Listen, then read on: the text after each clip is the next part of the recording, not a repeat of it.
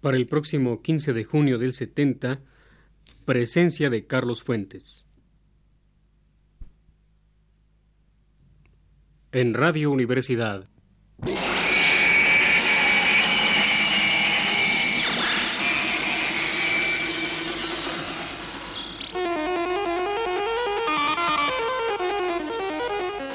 Presencia de Carlos Fuentes.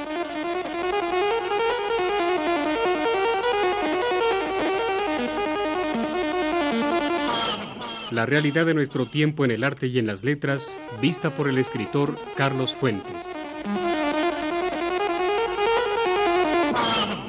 En esta ocasión, Carlos Fuentes hablará de orígenes sociales de la novela inglesa. El ajuste revolucionario de 1689 en Inglaterra señaló la tónica político-social del país en el siglo XVIII. Fueron definidos y protegidos los privilegios de la Iglesia, de las universidades, de los municipios, de la propiedad. El marco continuó siendo aristocrático. La sustancia, sin embargo, era ya la de la burguesía, formándose a ciegas dentro de la vieja y endeble estructura. Subsistieron casi hasta principios del siglo XIX muchas formas tradicionales. A la postre desaparecieron las aldeas autárquicas como unidad media social, el artesanado y el aprendizaje como fórmulas de vida y fuerzas educativas en el campo, el parvifundio como elemento moderador de la propiedad. La revolución industrial se originó en Inglaterra durante la primera mitad del reinado de Jorge III, entre 1760 y 1820, y todo predispuso a Inglaterra para ser su cuna. Newton había conquistado la libertad de la investigación científica. La limitación del poder monárquico dejó frente a frente a las dos fuerzas rivales, la burguesía ambiciosa y activa y la aristocracia reconfortada por la fe en la estabilidad de sus privilegios. La iniciativa individual no encontró trabas. No existieron, como en Francia y Alemania, barreras aduanales internas. Los mercaderes establecieron relaciones sociales con los terratenientes aristocráticos. El capital mercantil acumulado estaba dispuesto, dadas las buenas perspectivas, a convertirse en inversión de capital industrial. El imperialismo aseguraba mercados y abastecimiento de materias primas. La concentración de la maquinaria provocó la concentración urbana. Y a partir del reinado de Ana, la nueva concentración de la tierra sacrificó la pequeña propiedad y acentuó la miseria campesina. La vida aldeana, el apego a la tierra, las fiestas y tradiciones de la Merry Old England fueron desplazados por la vida urbana y sus barrios atestados la maquinaria textil despojó a familias enteras de la pequeña industria hogareña, judíos emigrados de la Europa central, irlandeses hambrientos, y en la ciudad la aristocracia carecía del poder natural que le daba la tierra. La riqueza inmobiliaria fue sustituida y vencida por los capitales. La transformación social fue acompañada por un nuevo espíritu. Todo en 1611 era duda para John Donne, todo en 1776 es optimismo para Adam Smith. Swift pudo hacer la sátira corrosiva de la sociedad monárquica. Jane Austen ejercerá el buen humor doméstico frente a la burguesía. Berkeley ha extremado el subjetivismo. La materia solo existe en el ánimo de quien la percibe. Y Hume lo ha coronado con una moral utilitaria, relativista, tejida de costumbres, probabilidades e impresiones. El discurso de Burke será la última gran voz conservadora que exija una sociedad conforme al orden tradicional y a su supuesto desarrollo orgánico. Podrían distinguirse tres momentos del espíritu inglés, por lo que a respuesta social se refiere, en el siglo XVIII. El de crítica al orden establecido, personificado abiertamente por Swift y tácitamente por Johnson, y el nuevo periodismo, Addison, Steele, Enseguida, el de conformidad y apoyo al nuevo orden burgués triunfante, que tiene su sede en la novela, a partir de Richardson. Y por último, el momento de rechazo confuso del nuevo orden, en uso supremo de la misma libertad crítica antiaristocrática que pretende consagrar, encarnado en los poetas, Blake, el primer Wordsworth, Coleridge y más tarde en la gran herética de la novela inglesa, Emily Bronte. Después de ellos, no se escuchará en la literatura inglesa un grito profundo de rebeldía hasta D. H. Lawrence. Los dos últimos momentos son concomitantes. Triunfará al fin el conformismo, no en balde asociado a la clase del poder y a la realidad de la época. El vehículo literario del nuevo público urbano y burgués fue la novela. Solo esta forma democrática y abierta se ajustaba tanto al subjetivismo filosófico como al relativismo moral. La novela inglesa significó la manera de convertir las fórmulas intelectuales de la aristocracia, drama clásico, retórica, poesía barroca, en manifestaciones del espíritu burgués. Los dos famosos periódicos del siglo XVIII, The Tatler y The Spectator, ejercen la crítica a través del diálogo en ambientes burgueses donde el refinamiento y el afán de prestigio van de la mano. Esta conversión del drama en novela y del ambiente cortesano y sus virtudes en el medio burgués y las suyas es redondeada por Henry Fielding, quien fija las convenciones de estructura, tiempo, argumento y caracterización personal de la literatura inglesa de ficción. Pero habrá sido Samuel Richardson, quien en Clarissa Harlow y Pamela o la virtud recompensada le haya dado su tónica exacta. Un código de costumbres, el aristocrático, es sustituido por la convención burguesa. Aquel mundo objetivo se convierte en este mundo de análisis de los estados morales y emotivos, radicado en la intimidad del personaje, cuya libre expansión individual es limitada por el orden social, por los privilegios de clase, por las costumbres de sujeción.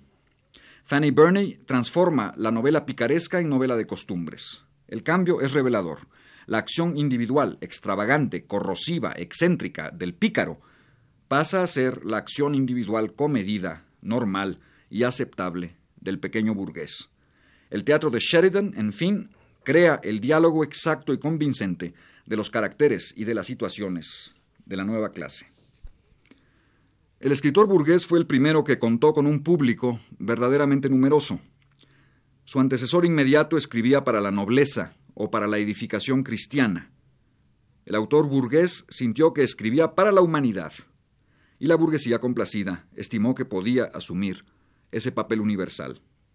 La clase burguesa era Europa y Europa era el mundo. Las historias marginales, América, Asia, África, carecían de aportación propia y derivaban su mínimo ser del contacto con la iniciativa humana burguesa europea. Semejante actitud, si no siempre benefició a la verdad, por lo menos aseguró la confianza. Jane Austen es quizá la novelista típica de su época en este sentido. Eh, un vasto terreno, el más vasto y general de la experiencia humana, quedó para siempre fuera de su obra pero en la limitada extensión de esta, la escritora penetra con una profundidad que si no suple, sí libera su estrechez. En su momento y en su verdad, los personajes de Orgullo y Prejuicio, Sentido y Sensibilidad, Persuasión y Emma son irreemplazables, tanto en su congruencia humana como en su valor significativo. Género próximo, universalidad. Las costumbres de Knightley pueden, sin duda, ser ofrecidas como modelo. No es posible ser persa. Elton podrá hablar sentimentalmente, pero obrará racionalmente. No es posible ser Quijote. Sin persas y sin Quijotes, ¿qué caracteriza a este mundo del buen sentido universal? El ideal de lo doméstico confundido con el de la vida civilizada, la limitación como lo propio del buen gusto y de la cultura. La generosidad es alabada, pero en última instancia es preferible la mezquindad a la entrega arrebatada, la ausencia de lo superfluo mientras lo necesario no sea objeto de comparaciones subordinantes, la más leve ironía como correctivo de las posturas excesivas, el humor como salvación ambigua en cualquier contingencia. Gracias a él, ni la felicidad será júbilo, ni el afecto pasión, ni la adversidad desastre. Refinamiento, cortesía, puntualidad, adornos imprescindibles. Jane Austen definió de una manera viviente y le otorgó su perfección formal a un ideal de civilización que en buena parte, a través de múltiples fórmulas sociales, continúa viviendo tanto en Occidente como en las subculturas burguesas del tercer mundo. Es el ideal de la cortesía y del humor, de una recta convivencia que debería evitar los extremos de la maldición y de la indiferencia, así como los excesos de la imaginación eliminar las asperezas del trato y cerrar los ojos ante los hechos violatorios de la razón civilizada. ¿Cómo habrían reaccionado los personajes de Jane Austen ante las represiones contra los obreros de Manchester en 1819? Lo más probable es que hubiesen evitado enterarse. ¿O qué? Obligados a contemplar los hechos, hubiesen encontrado una justificación favorable a la autoridad y el orden. Lo menos probable es que, a partir del orgullo y del prejuicio, sí, pero también a partir de su libertad en el nuevo orden, hubiesen identificado esa libertad con la que exigían los obreros. La gran paradoja, por supuesto, es de naturaleza estructural. El orden aristocrático se fundaba en una estructura, es decir, en un sistema de relaciones cerrada. La burguesía, en cambio, pretendió crear una estructura abierta, pero pretendió ocultar a sí mismo el hecho de que había una estructura, una red de dependencias sociales mediante la exaltación de la libertad individual.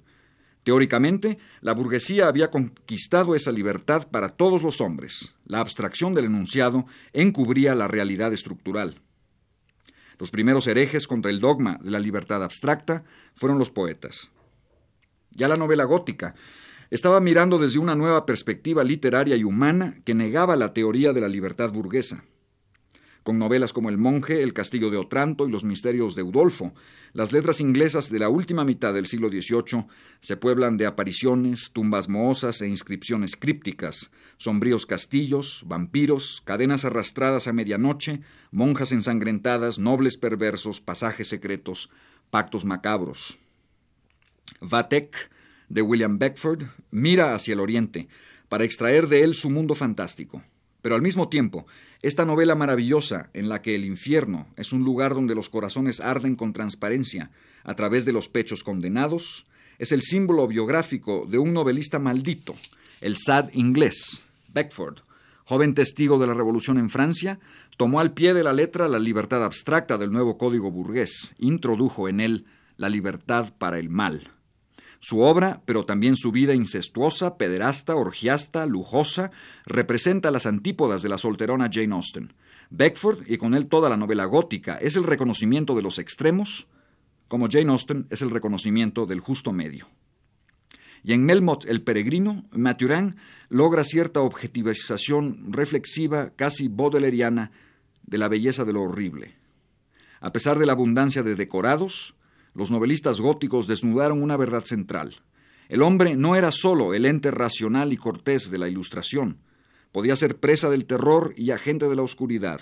Podía descubrir la fuerza de Eros y a través de ella la fuerza poética transformadora de la realidad convencional. Será William Blake quien diga todo esto y más. En el centro mismo del amanecer victorioso de la burguesía capitalista, el autor de los cantos de inocencia intuirá algo que él llama la separación y que medio siglo más tarde, ya en plena crítica de la ideología burguesa, Marx denominará enajenación. El hombre de Blake ha perdido su verdadera imagen y sus fines verdaderos. Existe una separación insalvable entre el hombre que somos y el que debimos ser, entre la persona y las fuerzas que tradicionalmente la han alimentado, amor, naturaleza, Dios imaginación. La separación en Blake significa una renuncia al reconocimiento, sea el extremo de Beckford o la virtud de Austen. Exige una nueva identidad, solo posible si la extrañeza misma y todas las formas del reconocimiento que nos permiten desentendernos de ella son dinamitadas mediante la revuelta trágica. Trágica porque reconoce de antemano su inutilidad y sin embargo se cumple en el acto de realizarse realización e inutilidad completas, vomitar veneno sobre el pan y el vino, encontrar el infinito en un grano de sal. La obra de Blake supone algo más que el rechazo del racionalismo imperante en beneficio de la intuición. Significa una crítica radical de la condición humana en el momento del tránsito del poder aristocrático al poder burgués. Supone abiertamente un llamado a la libertad verdadera de los hombres, es decir, un llamado a lo imposible. Blake, Hölderlin, Coleridge, Novalis representan la profunda contradicción del espíritu burgués, fundado por y en la libertad crítica. ¿Qué le sucede cuando, triunfante, debe consagrar sus principios, ideas, procedimientos e instituciones, es decir, sustraerlos de la misma crítica que le sirvió de fundamento ideológico en su lucha contra la aristocracia? Los poetas intentaron plantear esta contradicción en su punto culminante, el de la pugna entre la imagen real del hombre y la imagen ideal ofrecida universalmente por la clase burguesa. La novela la expresión típica de la nueva clase, pretendió consagrar los nuevos valores, es decir, pretendió sustraerlos a la crítica. En las novelas de Jane Austen, los lectores se reconocieron inmediatamente, se vieron como querían verse.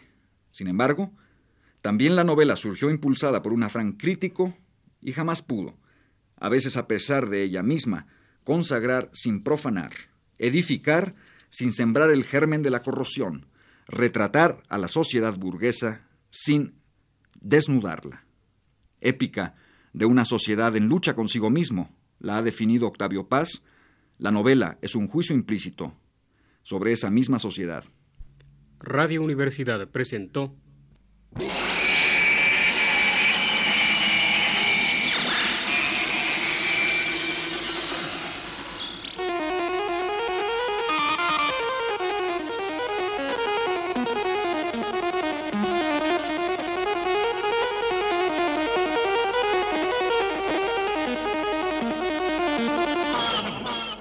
Presencia de Carlos Fuentes.